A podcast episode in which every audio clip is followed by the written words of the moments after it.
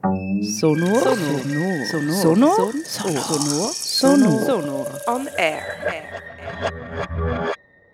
So, ja, bei mir heute sind ähm, drei KünstlerInnen. Einerseits die Regisseurin auch vom Stück, das wir heute werden sehen, Follow Me, Carina Pesch, die vielleicht bekannt ist als ähm, La Pesch. Sie ist Künstlerin, Autorin, Regisseurin für Rundfunk, Festivals und auch Kulturinstitutionen.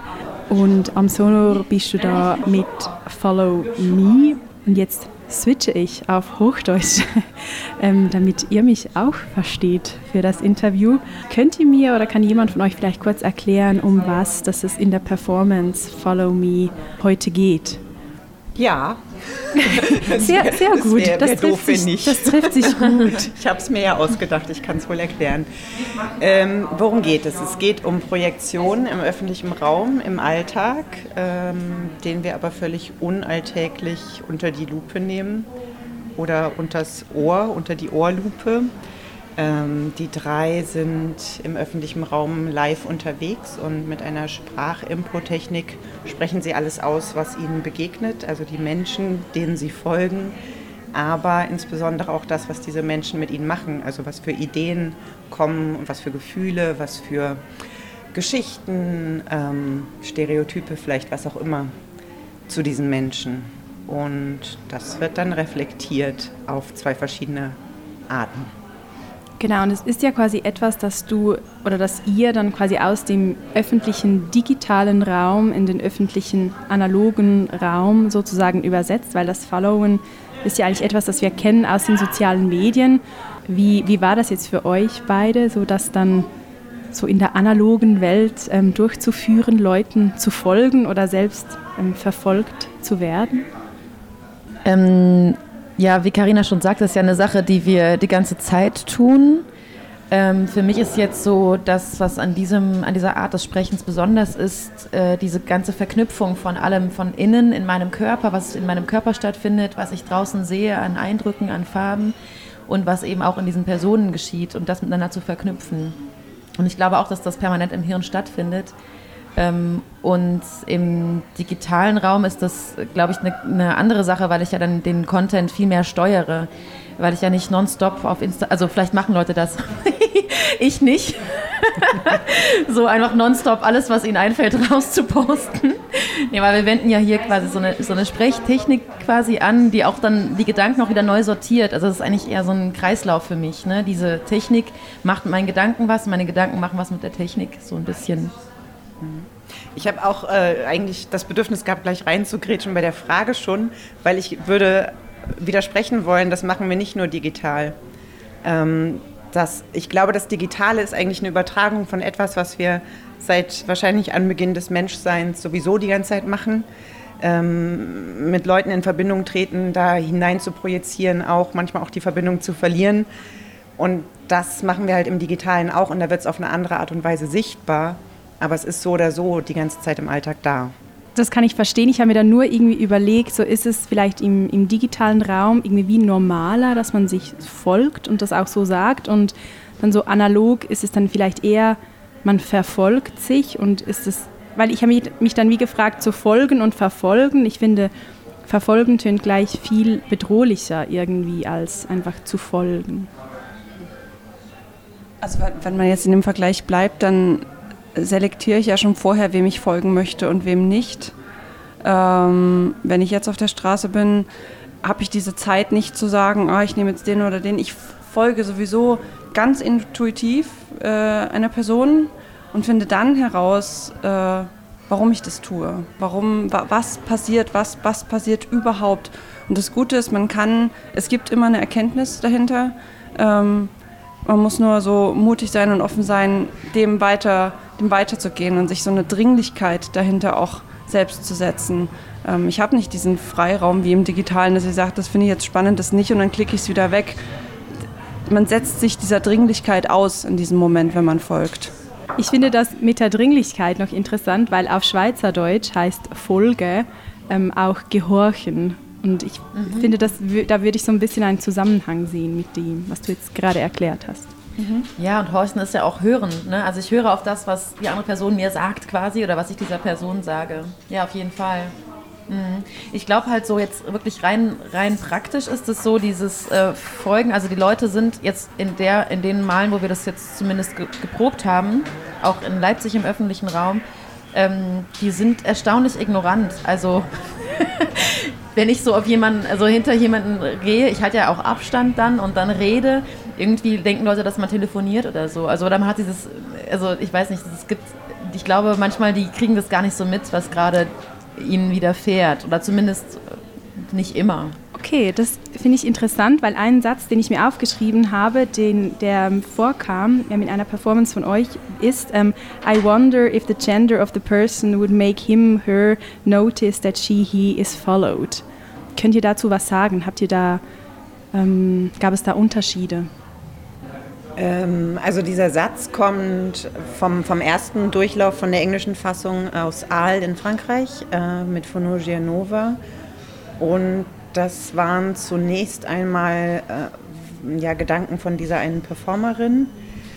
Ähm, ich weiß nicht, ob ihr was entdeckt habt schon.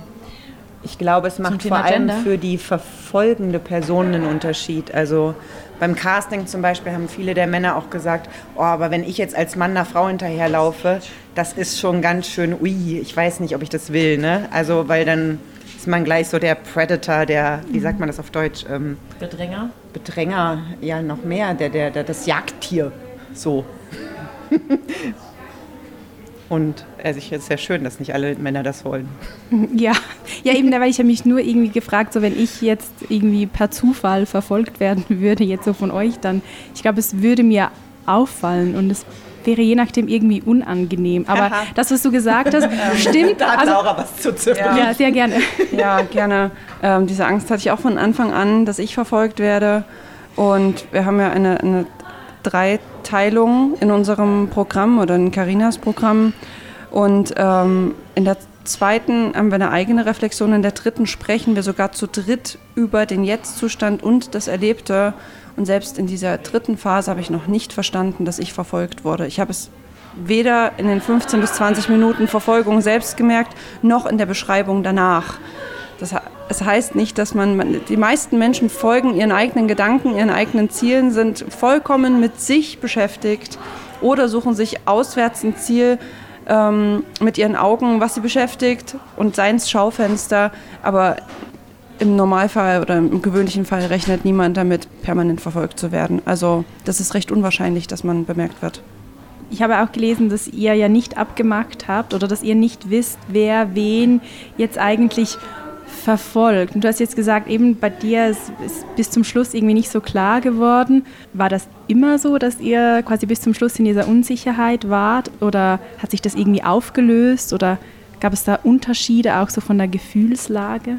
also ich hatte, als ich verfolgt wurde, da habe ich es bemerkt und habe mich damit aber sehr gut gefühlt. Ich habe mich so ein bisschen so wie, äh, also im Guten beaufsichtigt gefühlt, wie so ein Kind. Und ich glaube, das lag halt so ein bisschen an dem Thema, was bei mir alles gerade war. Weil ich hatte so Mütter verfolgt und dann so eine Mutter mit einem, ähm, die ihr Kind auf der Schaukel angestoßen hat. Und dann war ich in diesem Thema von Mutter und Kind so drin. Und als ich dann merkte, hinter mir ist so eine Person und ich gehe jetzt hier lang, wenn mir was passieren würde, wäre jetzt jemand da, der würde die ganze Zeit auf mich aufpassen. Und irgendwie hat sich, habe ich mich ganz doll geschützt gefühlt von dieser Person, die quasi äh, jeden Schritt, den ich mache, so überwacht. Ich meine, war ja auch in der Distanz, war jetzt ja nicht zu nah an mir dran, aber ich wusste halt so, ja, wenn ich jetzt irgendwie überfallen werde, ist sofort jemand da.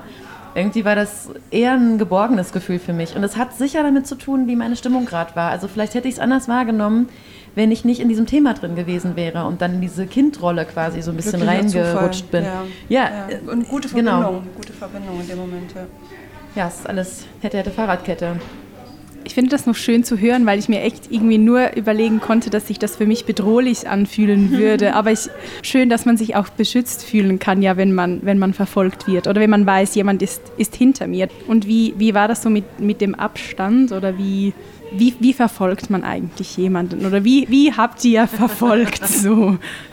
Ja, das kann man auf ganz viele verschiedene Arten und Weisen machen. Also ich glaube, die die Zugänge haben sich auch sehr verändert. Ne? Also bei dir zum Beispiel, also Laura hatte am Anfang, wollte sie so möglichst Grenzen, Konfrontation, Grenzen austesten, wie nah kann ich ran und ist gleich so voll reingegangen und jetzt ist sie gerade eher in einer Phase, wo sie vielleicht so ein bisschen mehr auch Abstand hat und das mehr auf eine andere Art noch an sich ranlässt oder so. Äh, ja, ich, versuche das näher zu erklären. Also ich habe erst im, im, Außen ganz viel gesucht. Also in, ich dachte, ich müsste eine Erfahrung herbeiführen, indem ich in Konfrontation gehe und mich dem aussetze. Und ähm, ich habe ziemlich schnell gemerkt, dass das nicht nötig ist, um eine starke innere Auseinandersetzung zu spüren. Da muss ich nicht nah rangehen. Wenn ich aufmerksam schaue und in mich hineinhöre, dann habe ich ähm, eine sehr starke innere Auseinandersetzung und muss die Außen gar nicht mehr so suchen. Und wenn das der Fall ist, reichen auch, um jetzt mal das irgendwie nahe zu bringen, können auch 20 Meter mal reichen, äh, um schon eine Verfolgung zu haben. Ich muss nicht unbedingt näher rangehen. Also ich glaube, bei mir war das jetzt immer so, ich lasse mich so treiben. Also das heißt, wenn ich jetzt äh, mit einer Person den Abstand habe und dann so merke, äh, ich bleibe jetzt mal ein bisschen zurück oder zum Beispiel, wenn ich kurz Sorge habe, dass die Person vielleicht sich wirklich gerade verfolgt fühlt, dann mache ich sofort so einen kleinen Schritt zurück oder drehe mich einmal so total auffällig, unauffällig im Kreis und gehe dann weiter und äh, natürlich versuche ich das dann zu integrieren in, meine, in meinen ganzen Sprechfluss. Ähm, und bei manchen ist es ja so, dass ich das Gefühl habe, ich kann da viel näher rangehen. Also ich glaube, bei mir ist es so, das ist so ein bisschen so, wie wenn dann dieses, dieser intuitive, diese Wahl fällt, habe ich das Gefühl, dass zwischen mir und dieser Person halt so eine Linie ist oder so eine, so eine Art wie so ein Gummiband. Und dann ist es halt mal näher und mal weiter weg. Oder zum Beispiel jetzt ähm, bei der Probe heute, da war, ähm, da stand ich dann auch, weil die Person, die ich, der ich gefolgt bin, hat halt da so Schach gespielt. Und Stand war halt mehr oder weniger an einer Stelle. Da bin ich jetzt also einfach auf Abstand stehen geblieben, bin da so ein bisschen rumgeschlendert und habe die Person halt weiter bei ihrem Tun. Da war das halt relativ nah. Okay, also verfolgen oder folgen muss gar nicht immer so sehr in Bewegung sein, sondern es kann auch ganz ruhig und einfach beobachtend sein. Wir können ja nicht Fall. kontrollieren, was die Person macht. Wenn die Person plötzlich stehen bleibt, dann bleiben wir natürlich auch stehen. Oder die eine zum Beispiel heute, die ist mir halt einfach abgehauen. Die ist halt in diese Hochseilbahn, in diese Drahtseilbahn gestiegen und weg war sie.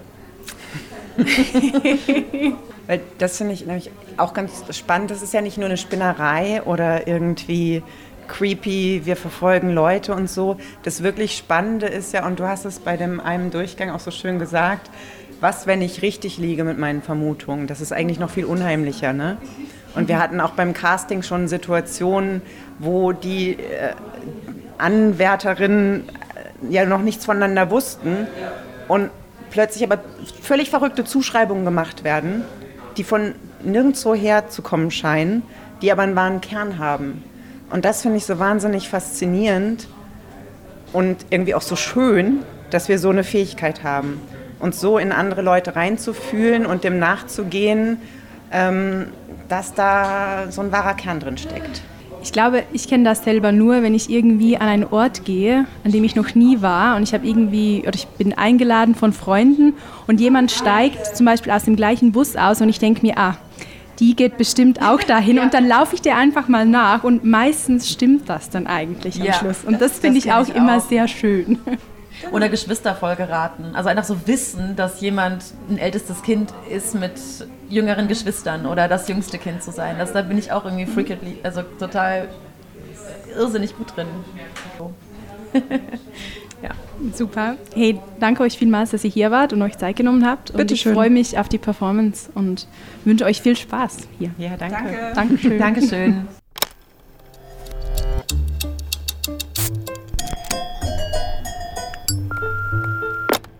Sonor Replay.